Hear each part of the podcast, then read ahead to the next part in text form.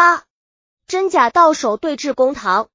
清朝年间，曲江县数户富豪的家中连连盗劫，闹得尚未被劫的富户人心惶惶，每日都不安宁。于是他们纷纷到官府控告，要求围捕这伙盗贼。曲江县令就派了数十名差役，装扮成平民，日夜暗中查访，终于在这伙盗贼作案时全部被捕获。首犯和从犯总共十四人，经过审讯，对罪行供认不讳。从他们的窝赃处起获了大部分赃物，一小部分已被挥霍。曲江县府审结此案后。即将按犯界复省提刑案查司复审，结论与原审的事实相同。自称首犯者罗大刚个头中等，虽横眉怒字，但不像通常惯犯，似乎缺少杀气。罗大刚始终承认自己就是首犯。省提刑案查司对其他从犯进行审讯，均指控罗大刚就是首盗，确认无疑。省提刑案查司即发出公告。将首盗罗大刚于次日正法斩首，其他从犯处以不同刑罚。正是这一天的黄昏时分，广州知府高廷尧刚刚将曲江县的盗贼案审结，交于省提刑案查司处断，忽然又接到阳山县令周家俊的公文，上面说最近本县擒获了二名盗贼，名字叫吴寇。从他的供词中得知，曲江县已解副省的那个抢劫案的首盗就是此人。如果按照正常手续，必须先送到知府审办处理。因为听说此案犯已经借送省提刑案查司处置，唯恐造成冤情，才把首盗越过知府，直接押赴到省听候审判。高廷尧看到这里，就命将从阳山县押送来的案犯关押在另处所，方便迅速派人从省监牢里提解曲江县抢劫案的全体案犯，再进一步详细审讯。知府大堂威严肃穆。高廷尧端坐堂上，十数衙役直立两旁，来者只要一跨进门槛，心里就不免颤抖。可是曲江县的罗大刚仍然和先前一样，咬定自己就是本案首盗。高廷尧想，按照法律，首犯要被斩首，这是众所周知的，怎么会有人不怕砍头，铤而走险呢？尽管对罗大刚又施加刑罚，他仍不翻供。于是对那伙强盗又进行了个别讯问，企图从中找出破绽。结果发现其中一个案犯的口供前后不一致，他透露出罗大刚有冤情，发现自己说漏了嘴，又马上改口。后来对这个案犯继续追问，其话语更加奇无。于是高廷尧命人拉出去杖打，这个案犯才如实招来。他说是因为私人恩怨诬陷罗大刚。想置他于死地。高廷尧进一步审问，疑犯携有私仇陷害罗大刚，那么其他案犯对他也抱有私人幽怨吗？案犯说：“我们吃的是打劫的饭，罗大刚早就有洗手不平的意思，常常托顾不去。我们众弟兄都有所察觉，因此视他为仇人。”随后，高廷尧又一次分别提审十二名案犯。据供述，证明前一名案犯所说属实。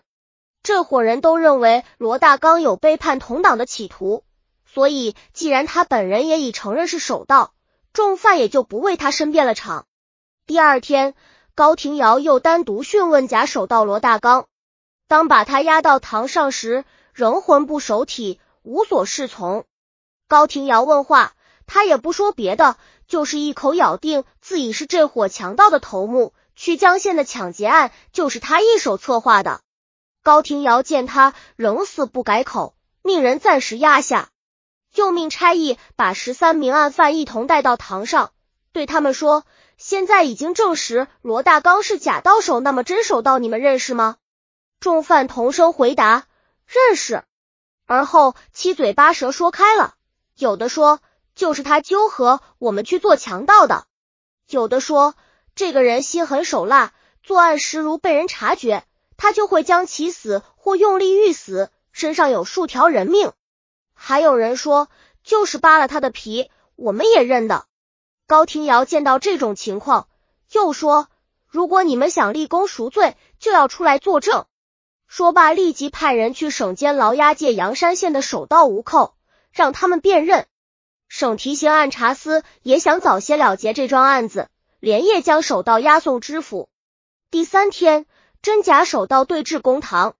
阳山县的首盗吴寇，彪形大汉，满脸胡子拉碴，杀气腾腾，一看就让人怕三分。平日独霸一方，对弟兄不够仗义，底下的人对他颇多怨恨。吴寇在阳山县府就经过严刑拷打，在省监牢又受重刑，早已供认了自己是首盗。当两个首盗相继押至堂上时，高廷尧厉声尖：“你们两个谁是真正的盗手？”吴寇说：“知府大人，小人已经承认是盗手，罗大刚只不过是我的手下。”罗大刚却说：“我早已供认自己是首盗，望大人明察。”高廷尧暗自发笑，都说自己是真正的到手，还真有不怕斩首的呀。只见莫寇、罗天刚二人正为此争论不休，高廷尧起身喝道：“别吵了！”我就两只耳朵，到底听你们谁的？他急令将十三个案犯带出来分辨。